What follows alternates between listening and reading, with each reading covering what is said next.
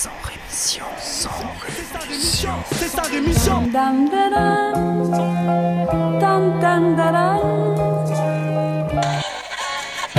de mon sang rémission. Des médias en masse, leur discours fout des audits. Tu parles du bruit et des odeurs, les plus polis parlent d'exotisme.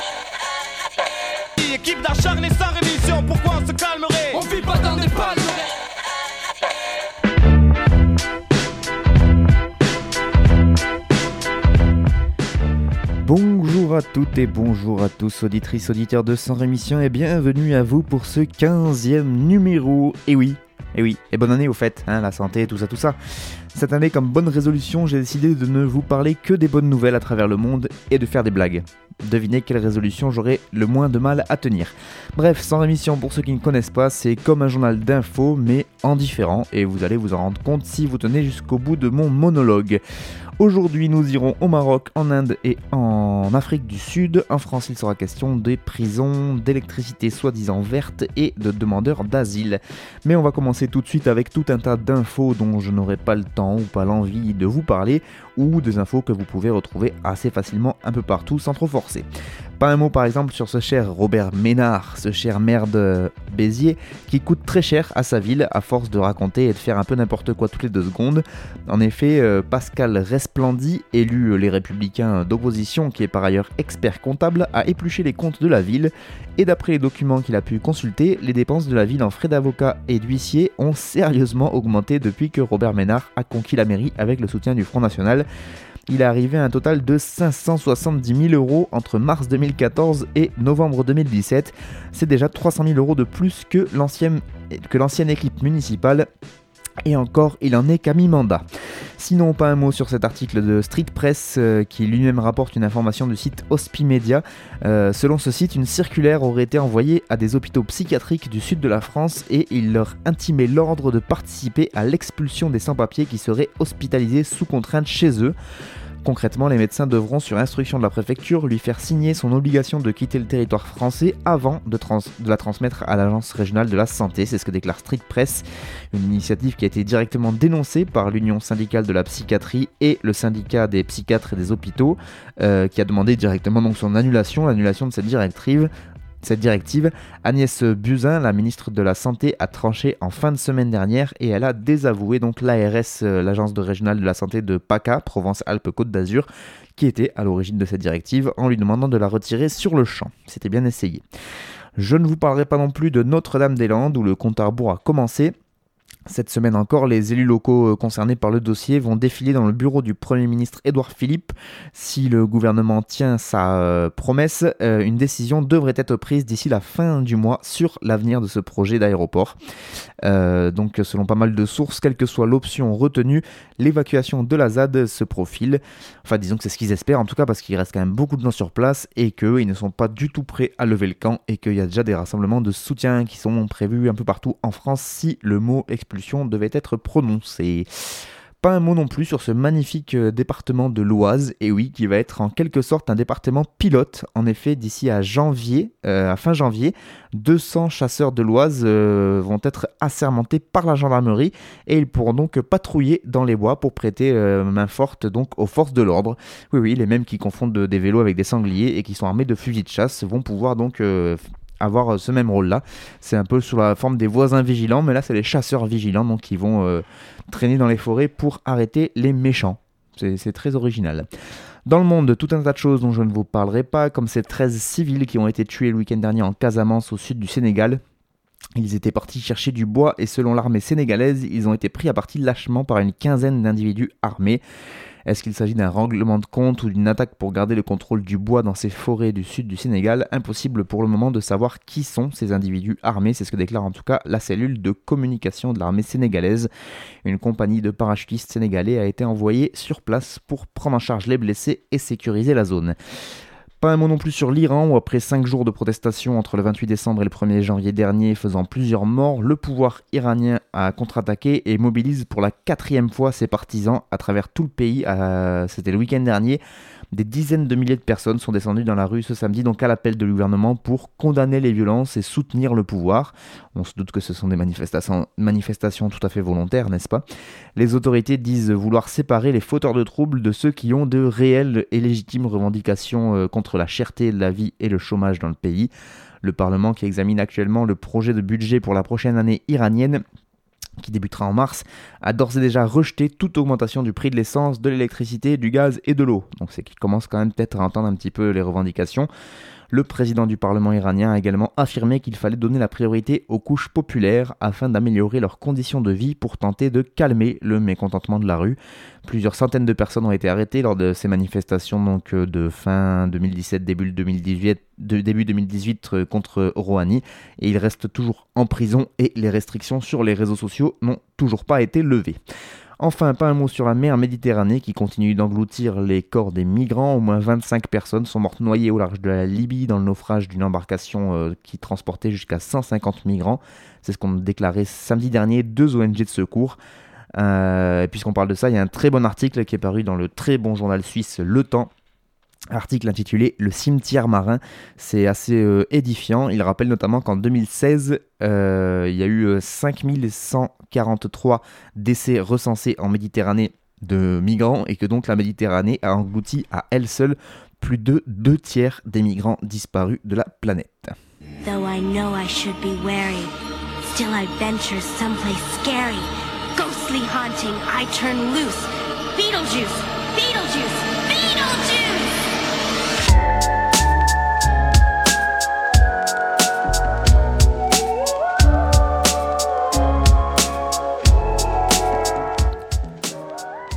Allez, on commence au Maroc, et ce n'est pas la première fois euh, que le royaume s'en prend à des enfants. En effet, début janvier 2018, euh, 11 mineurs marocains de 10 à 14 ans ont été arrêtés par la police marocaine et devaient être euh, déférés devant la justice pour participation à une manifestation non autorisée dans la région du Rif, cette région secouée depuis plus d'un an par une révolte sociale, politique et culturelle.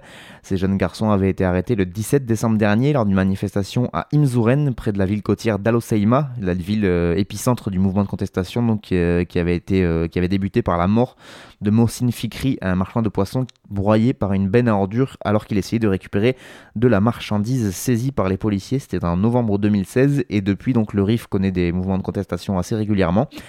Et donc euh, dernièrement, ce 17 décembre, avec cette manifestation à Imzouren et donc bah, l'arrestation de ces quatre jeunes de 10 à 14 ans. Ils ont été finalement relâchés dans l'attente de leur procès mais ces enfants portaient des traces de coups et blessures sur le corps, a indiqué à l'AFP l'avocat Rachid Rachid Ben Ali, qui est coordinateur du comité de défense des détenus d'Al euh, ils sont pourtant euh, poursuivis, ces jeunes, pour violence contre les forces de l'ordre et ils devraient comparaître le 15 janvier prochain. Depuis le mois de mai, les forces de sécurité ont arrêté des centaines de manifestants, dont des mineurs, et plusieurs journalistes en marge des manifestations majoritairement pacifiques. Au moins 410 personnes sont actuellement incarcérées, beaucoup ont déjà été condamnés, parfois à de lourdes peines allant jusqu'à 20 ans de prison, tandis que d'autres, dont des mineurs, se trouvent encore en détention provisoire depuis 6 mois pour certains. C'est ce que déclarait fin novembre déjà l'ONG Amnesty International. De nombreux détenus euh, rifins font état de torture, de mauvais traitements, de menaces de viol et des accusations qui ont d'ailleurs contraint les autorités marocaines à ouvrir l'été dernier des investigations sur au moins 66 cas présumés. Bon, on n'a pas grand espoir quand même sur le dénouement de ces investigations. On continue maintenant en Inde avec un autre mouvement de contestation, celui des Intouchables. Le 1er janvier dernier, des affrontements ont en effet éclaté en marge d'une cérémonie organisée dans le Maharashtra, qui est une région dans le centre du pays. Tout a commencé lors de la célébration du 200e anniversaire de la bataille de Bhima Koregaon, près de Pune. C'est ce que raconte le site d'information scroll.in, euh, donc un site indien. Pour la petite euh, partie histoire, sachez qu'en 1818, et oui, il faut remonter là-bas pour comprendre ce qui se passe. En 1818, la communauté Marathe, qui est une communauté majoritaire dans cette région du Maharashtra, donc de l'Inde, est, aussi connue pour être euh, dirigée par des représentants des hautes castes euh, assez nationalistes d'ailleurs. Cette communauté donc des Marathes avait initié une fronde contre le colon anglais, mais le mouvement avait été à l'époque repoussé par la compagnie britannique des Indes orientales avec le soutien de l'armée anglaise et surtout la participation des Mahars, des Mahars qui sont donc le principal groupe ethnique parmi les intouchables, donc parmi euh, les plus les plus pauvres. Et donc beaucoup considèrent que cette bataille, comme euh, c'est la première étape en fait du combat de ces intouchables contre l'oppression du système des castes. Euh, il y a d'ailleurs un, documentaire sur ce site scroll.in que vous pouvez aller regarder euh, qui est assez intéressant. Et donc, comme chaque année, le 1er janvier, ces intouchables commémorent l'anniversaire de cette bataille. Sauf que voilà, cette année, les célébrations ont mal tourné. Des militants d'extrême droite proches du parti au pouvoir, le BJP, et qui voulaient eux défendre la mémoire de leur caste dominante, les Maraths, donc cette caste de riches nationalistes, si vous avez suivi, eh bien, ils ont décidé de, donc de, de, gâcher un peu la commémoration, même complètement, puisqu'ils ont euh, lancé des pierres sur euh, cette foule d'environ 400 000 personnes qui s'étaient rassemblées pour euh, commémorer ce 1er janvier ce qui a déclenché forcément des affrontements entre, les, entre ces mouvements d'extrême droite et les intouchables présents sur place, des affrontements qui ont fait un mort du côté des intouchables. Du coup, ce mort en fait a provoqué de grandes manifestations d'intouchables un peu partout dans le pays qui ont même viré à l'émeute. De nombreux échauffourées ont conduit à la paralysie des transports, à la fermeture des bureaux et des commerces et à l'arrestation de plus d'une centaine de personnes. Et euh, dans la foulée, le 3 janvier euh, dernier, eh bien, les Intouchables ont imposé une opération ville morte à Bombay et euh, dans toutes les villes du Maharashtra en bloquant le trafic et les transports. Ces événements ont pris une dimension politique même au niveau national puisque le leader de l'opposition, Rahul Gandhi, a accusé le gouvernement de Narendra Modi d'être responsable de cette nouvelle flambée de violence. Et donc euh, Gandhi qui a dénoncé la vision fasciste du BJP, donc le parti nationaliste hindou, dont les intouchables font selon lui les frais. Voilà, je vous, je vous tiendrai évidemment informé si ce mouvement des intouchables perdure, mais pour l'instant ça a l'air de s'être un peu calmé. On finit en Afrique du Sud maintenant, où là-bas comme ailleurs, l'extraction minière fait des dégâts et même longtemps après l'exploitation des mines. Arsenic, plomb, uranium. Du côté de Johannesburg, des dizaines de milliers de Sud-Africains vivent au pied des montagnes de déchets miniers, euh, donc euh, des vieux vestiges de l'exploitation aurifère qui a enrichi le pays, mais qui menacent aujourd'hui la santé des habitants des townships. Euh, ben oui, c'est évidemment au pied des beaux quartiers. C'est pas au pied des beaux quartiers que la merde s'amasse. En général, c'est plutôt du côté des bidonvilles. La fièvre de l'or qui s'était emparée de la région à partir de 1886 a en effet laissé derrière elle des montagnes de bah, ce qu'on appelle des terrils, donc des montagnes de terre ou de débris en tout genre, la plupart évidemment truffées de matières dangereuses. Plus de 200 de ces collines contaminées de métaux lourds, d'uranium notamment, ont poussé autour de Johannesburg pendant euh, donc euh, la, la, ruée vers l'or, selon une étude de la Clinique internationale pour les droits de l'homme de l'université de Harvard. Les jours de pluie, l'eau de la montagne se déverse dans mon champ. Ce mois-ci, 22 de mes porcelets sont morts, probablement à cause de la mine. C'est ce qu'accuse un des riverains, Tabo Nguban. En effet, euh, lorsque ces déchets entrent en contact avec l'eau, l'oxydation produit une solution minérale acide qui est extrêmement dangereuse pour la santé. Pour empêcher la pollution des habitations voisines, la compagnie propriétaire du terril a essayé de construire un bassin de stockage qui est censé permettre à l'eau contaminée de, bah, de se stocker là-dedans puis de s'évaporer. Mais la digue de retenue est très mal entretenue et depuis un an, de l'eau acide s'en écoule jusqu'à l'exploitation agricole de Tabo Nguman, donc le, témoin. Et son cas est évidemment loin d'être isolé. De nombreux autres quartiers de Soweto, euh, qui est ce township de 1,5 million d'habitants quand même, sont aussi victimes de ce lourd héritage minier, donc c'est la plus grande ville du pays quand même, Johannesburg. Et donc euh, un autre quartier euh, qui s'appelle Riverly, euh, c'est à 20 km à l'est donc de Soweto, et euh, là vit près de 2500 habitants, vivent près de 2500 habitants, pardon. Et là on retrouve donc trois collines encore euh, qui cernent le quartier, trois collines de poussière, notamment autour euh, de, différentes maisons d'habitants. Une habitante par exemple qui témoigne dans ce reportage qui vous pouvez retrouver sur le site de TV5 Monde, et donc qui est une ouvrière à la retraite et qui habite dans ce quartier depuis 1962. Elle a été contrainte d'emménager là pour obéir à la politique de séparation des races euh, du régime de l'apartheid. Les Noirs sont allés à Soweto, elle, elle était métisse, donc elle a dû aller à Riverly. Et donc aujourd'hui, à 63 ans, elle souffre d'insuffisance respiratoire et ne vit plus sans son appareil à oxygène. La faute aux mines, selon elle. Elle déclare Je suis malade à cause de la poussière. En effet, pendant les mois secs de juillet et août, le vent arrache donc à cette terril des tonnes de sable qui se déversent ensuite, évidemment, au gré des vents dans les rues. Ça recouvre le linge, ça s'infiltre dans les maisons et ça contamine évidemment toute la nourriture qui pourrait, qui pourrait essayer de faire pousser. Dans presque chaque rue de Riverly, vous trouverez un habitant sous assistance respiratoire, déclare David Van Vick, qui est chercheur à la fondation Benchmark, une ONG sud-africaine. À Riverly, toujours, plus d'une personne sur deux affirme souffrir de toux, d'asthme, de sinusite ou de tuberculose. C'est ce que déclaré donc toujours une étude réalisée par Benchmark. Les statistiques qui confirment euh, les cas donc de maladies respiratoires et cardiaques, notamment chez les personnes âgées, les eh bien, les statistiques confirment que c'est plus nombreux euh, dans ce quartier de Riverly que dans d'autres euh, communautés aux conditions socio-économiques similaires. Ça, c'est le Conseil de recherche médicale d'Afrique du Sud qui a fait ces statistiques. Mais le problème, c'est qu'il n'y a pas d'études épidémiologiques d'ampleur et que les chercheurs et les autorités restent évidemment très prudents et ils euh, rechignent un petit peu à attribuer ces maladies dont souffre la population à la présence de ces déchets miniers, évidemment. Mais euh, en théorie, la loi impose d'ailleurs aux compagnies minières de gérer ces déchets, mais les efforts des autorités pour faire respecter cette loi, voire pour enrayer la pollution, sont jugés largement euh, trop lents et trop insuffisants. Ça, c'est la Clinique internationale pour les droits de l'homme de l'Université de Harvard qui le dit dans son rapport.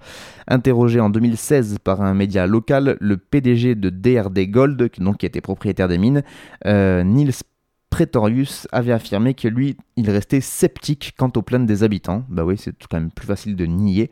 Son entreprise donc euh, s'est toutefois sentie obligée quand même d'investir un petit peu dans de la végétalisation des terrils avec plus de 300 hectares végétalisés pour réduire un petit peu le niveau de, poussière que ces terrils forment à la moindre rafale de vent. Une végétalisation qui est euh, cependant peu efficace selon les habitants du township de Riverly. Il existe un cauchemar plus terrifiant qu'aucun autre. Une entité pénètre dans la pièce. Elle paralyse sa victime et se glisse en elle pour l'attaquer. Les victimes affirment être éveillées lors des attaques. Quelquefois c'est une ombre, d'autres fois une vieille sorcière et d'autres fois encore un démon.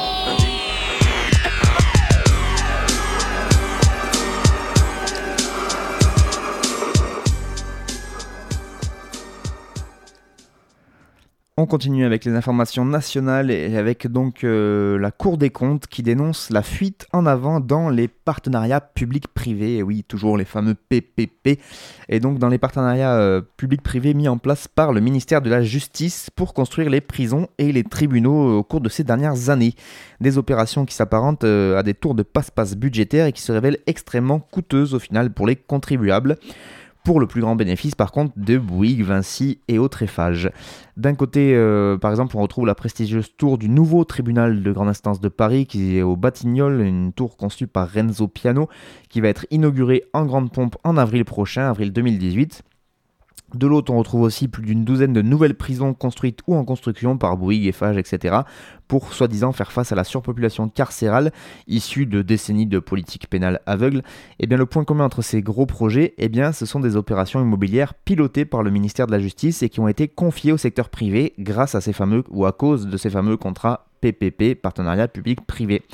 Et donc, euh, eh ces opérations immobilières se soldent selon un rapport de la Cour des comptes euh, publié le 13 décembre dernier. Euh, ça se solde par une véritable gabegie financière, tout simplement. le principe de ces contrats de partenariat public-privé, c'est simple, mais je vais vous le rappeler quand même. C'est lorsqu'une institution publique confie à une entreprise privée la réalisation et la gestion d'un équipement avec les investissements initiaux nécessaires, etc. Le tout contre le versement d'un loyer sur une durée, euh, bah, ça dépend des partenariats, mais ça peut aller à 10, 20, 30 ans. Au terme du contrat, l'édifice passe définitivement dans le giron public. Principal avantage normalement pour les pouvoirs publics dans un contexte d'austérité, eh bien c'est de ne pas avoir à euh, emprunter et du coup à afficher une dette supplémentaire à court terme. Le problème, c'est qu'en fait, ces opérations, sur le long terme, se révèlent extrêmement coûteuses, comme sont venus le montrer de nombreux exemples en France et ailleurs, dans des secteurs aussi divers que les hôpitaux, les stades ou les lignes à grande vitesse, sans oublier la construction du nouveau ministère de la Défense baptisé Pentagone à la française. Euh, c'est classe. Donc tout d'abord, il s'agit d'une forme d'aide cachée. En fait, le coût des infrastructures est étalé sur plusieurs dizaines d'années, mais représente quand même un montant supérieur à ce qu'il aurait été en réalisation directe. Ensuite, dit toujours la Cour des comptes, les firmes privées chargées des chantiers se financent à un taux plus élevé que ne le feraient les autorités publiques. Par exemple, 6,4% dans le cas du TGI de Paris qui a été réalisé par Bouygues, selon la Cour des comptes, alors que l'État français, par exemple, s'il avait emprunté lui-même, aurait bénéficié d'un taux de 1,3%. Du coup, c'est quand même complètement aberrant. Enfin, troisième point, les prestataires privés semblent avoir une fâcheuse tendance à afficher des coûts bizarrement élevés par rapport au cours du marché. Hein. Donc, est-ce qu'ils essaieraient de s'enrichir sur euh, l'État? Euh, Non, je ne peux pas le croire. Euh, donc ça, c'est la Cour des comptes qui le dit, hein, c'est pas moi. Et elle note que les contrats de PPP, partenariat public-privé, mettent l'État dans l'impossibilité de revoir ses coûts à la baisse au cours du contrat. Résultat, les infrastructures réalisées en PPP pèsent d'un poids exorbitant dans le budget, par exemple, du ministère de la Justice. Les loyers du nouveau tribunal de grande instance de Paris, réalisé par Bouygues, et les loyers du tribunal de Caen, réalisé par Vinci, représenteront à eux seuls, donc à ces deux, c'est juste ces deux tribunaux, 30% du budget consacré par le ministère euh, de la Justice à ces bâtiments officiels. Donc rien qu'à eux deux, ils ont 30% du budget de tous les tribunaux, etc. C'est assez hallucinant. De la même manière, les loyers pour les prisons privées représentent 40% du budget total alloué à ce poste, pour seulement 15% des places. Interrogée sur les conclusions de ce rapport, la ministre de la Justice Nicole Belloubet a indiqué que aucun nouveau partenariat public-privé n'était prévu pour les années à venir, mais qu'il n'était pas envisagé de résilier les contrats en cours avec Vinci ou Bouygues, car cela impliquerait le versement d'une indemnité trop élevée. Bah oui, ils sont couverts, ils sont pas fous. Ils sont donc, euh, l'État est donc pieds et poings liés, bah, comme les taulards en fait, vous voyez. Et sinon, puisqu'on parle de tôle, sachez que Street Press a pu consulter les témoignages de détenus qui déposent une requête contre la prison de Fresnes devant la Cour européenne des droits de l'homme et qu'ils en publient euh, quelques, bah, quelques témoignages sur leur site internet Street Press, des témoignages plutôt édifiants. Je cite Je crains pour mon intégrité physique, je crains pour mon intégrité psychologique, je crains le personnel pénitentiaire, je crains pour ma vie, je ne me sens pas en sécurité du tout. C'est un des détenus de la maison d'arrêt qui euh, témoigne dans ce questionnaire retourné donc à l'OIP, l'Observatoire international des prisons. Il détaille entre autres les brimades, euh, les rats dans la prison, les puces de lit qui ont infesté apparemment la prison de Fresnes. Un récit court mais qui raconte à lui seul donc un morceau de l'enfer pour les prisonniers qui sont à Fresnes. Ce prisonnier-là, lui, conclut en déclarant Il faut casser cette prison et la reconstruire, les gens souffrent énormément, les droits de l'homme s'arrêtent à l'entrée de Fresnes, on n'a aucun droit. Voilà, sachez que en tous ces dix détenus qui ont déposé une requête devant la Cour européenne des droits de l'homme pour dénoncer leurs conditions d'incarcération dans cette prison de Fresnes. On continue ces infos nationales avec cet article paru sur le journal L'âge de fer, un article qui revient sur les offres écologiques de vos fournisseurs d'énergie. En effet, c'est devenu systématique. Chaque fournisseur d'électricité propose à ses clients une offre euh, verte, comme il l'appelle, qui, euh, soi-disant, leur permettent de se fournir uniquement en, électricité d'origine renouvelable. Eh bien, EDF vient de s'y mettre avec un peu de retard, alors que Engie ou Direct Energy, ses deux principaux euh, concurrents, s'étaient déjà lancés donc dans cette aventure de l'énergie verte depuis plusieurs mois. Euh, et même de plus petites entreprises se sont entièrement construites sur ces promesses d'énergie verte. Dans la liste des fournisseurs d'électricité verte, on retrouve même Total Spring, qui est une filiale du géant pétrolier euh, Total. Alors comment expliquer un tel engouement pour euh, cette électricité verte? C'est ce que questionne Nicolas Bérard, l'auteur de cet article sur le journal L'âge de fer. Il explique que tout d'abord c'est évidemment parce qu'il y a une demande, et oui, un monde capitaliste oblige, dans un marché ouvert à la concurrence depuis désormais 10 ans, et eh bien il y a plus de 20 fournisseurs qui proposent leurs services aux particuliers, et qu'ils doivent donc ces fournisseurs rivaliser d'imagination pour séduire et attirer le chaland. Or, une partie importante de la population commence à adhérer à l'idée d'encourager la transition énergétique. En l'occurrence, elle le fait d'autant plus facilement que les prix de cette fameuse énergie verte ne sont pour l'instant pas forcément plus élevés que les autres. Il n'y aurait donc plus qu'à attendre que chaque abonné souscrive à une offre de ce type et on pourrait déclarer achever la transition énergétique. Si on suit la logique de leur offre, on comprend donc en posant cette question que les choses sont bien plus compliquées qu'il n'y paraît, notamment parce que le mix électrique français est encore ce qu'il est jusqu'à, en tout cas en 2018, c'est-à-dire que pour l'instant, il y a encore environ 72% de nucléaire, 12% d'hydraulique, 6% de gaz, 3% d'éolien, à peu près, hein, je vous l'ai fait à, la louche. Alors, euh, est-ce que les offres vertes feront évoluer ce mix vers plus de renouvelables? Eh bien, rien ne le certifie. Pire, il n'est pas impossible qu'en y souscrivant, en fait, euh, votre argent serve à financer l'industrie nucléaire. Toute électricité produite est injectée sur le réseau général, ainsi quelle que soit l'offre à laquelle vous avez souscrit et le fournisseur que vous avez choisi, votre habitation sera alimentée avec de l'électricité dite grise, qui euh, vient du mix électrique global de la France que je vous, je vous ai décrit plus haut. La promesse euh, repose donc sur le système des garanties d'origine, comme l'explique euh, Total Spring sur son site internet. Les fournisseurs d'électricité verte achètent ces garanties d'origine à hauteur de la consommation de leurs clients garantissant ainsi que pour tout kilowattheure consommé, l'équivalent en électricité verte est injecté dans le réseau. Concrètement, voilà ce que ça peut donner. Pour livrer l'énergie à ses clients ayant souscrit à son offre verte, un fournisseur peut acheter les kilowattheures dont il a besoin à EDF via un système de l'AREN, accès régulier à l'électricité nucléaire historique, A-R-E-N-H. Donc il peut acheter euh, ces kilowattheures à EDF de nucléaire et parallèlement acheter les garanties d'origine à un producteur d'électricité verte. Il vend ainsi en fait de l'électricité nucléaire estampillée renouvelable. Bref, l'article est un beaucoup plus long et plus précis, mais moi je peux pas vous le détailler en entier dans, ce sans rémission. Mais si vous voulez le retrouver, euh, eh n'hésitez pas à aller faire un tour sur le site internet de l'âge de fer et vous aurez là évidemment tout le détail. On finit avec l'Office français de protection des réfugiés et apatrides, l'OFPRA, euh, qui a publié en début de semaine les données concernant le nombre et l'origine des personnes euh, persécutées dans leur pays et qui ont donc demandé l'asile en France en 2017, donc les chiffres de l'année dernière. Eh bien, la France est un des pays d'Europe où la demande d'asile a été la plus forte. C'est quelques 100 412 demandes très précises qui ont été déposées, ce qui fait quand même 17% de plus qu'en 2016. Plus de 100 000 demandes donc, et au final seulement près de 43 000 personnes qui se sont vues accorder le statut de réfugié, donc moins qu'en 2016. Plus de demandes et moins de réfugiés acceptés. Cherchez la logique. Sachez que le premier pays d'origine des demandeurs a été l'Albanie. Et oui, les ressortissants de ce pays étaient 7630 à avoir sollicité la seule, euh, à avoir sollicité pardon, la protection française. Ce petit état des Balkans étant pourtant considéré comme sûr par la France. Seuls 6% et demi d'entre eux ont obtenu satisfaction euh, de leur demande d'asile. D'ailleurs, il y a un article dans l'Express, alors ça vaut ce que ça vaut, mais qui essaie d'expliquer justement pourquoi les Albanais euh, continuent d'émigrer. On y apprend évidemment que c'est euh, pour fuir principalement la pauvreté et le chômage, puisque dans ce pays, le salaire moyen est de 350 euros par mois et le taux de chômage des jeunes dépasse les 33%, et que d'ailleurs c'est un gros problème pour ce pays qui est en train de perdre tous ses jeunes. Bref, sinon dans les chiffres de l'OFPRA, on apprend que le deuxième pays d'origine des personnes qui cherchent l'asile en France, c'est l'Afghanistan, avec euh, près de 6000 demandes, et là 83% ont été acceptés. Alors il y a un truc que je comprends parce que la France fait partie des pays qui renvoient les Afghans chez eux sous prétexte que l'Afghanistan est devenu un pays sûr, mais pour 83% des demandes d'asile, ils acceptent de les recevoir. Ils sont un peu antinomiques là sur la question.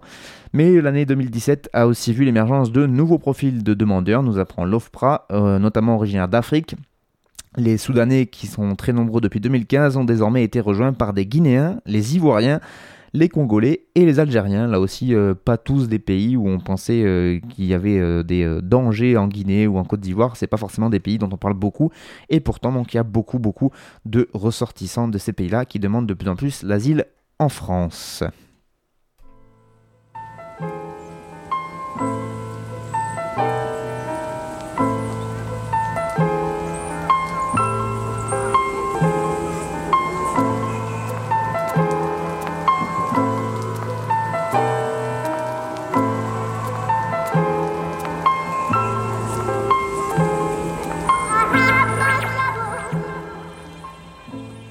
C'est la fin de cette émission pour cette semaine. Euh, merci beaucoup à vous de m'avoir écouté. Pour ce numéro, c'était Tisa la réplique qui nous accompagnait à la musique et aux instrumentales. C'est un beatmaker montpelliérain qui vient de sortir un projet intitulé Noctambulisme. Moi, je vous donne rendez-vous dans une semaine pour de nouvelles infos et d'ici là, portez-vous bien.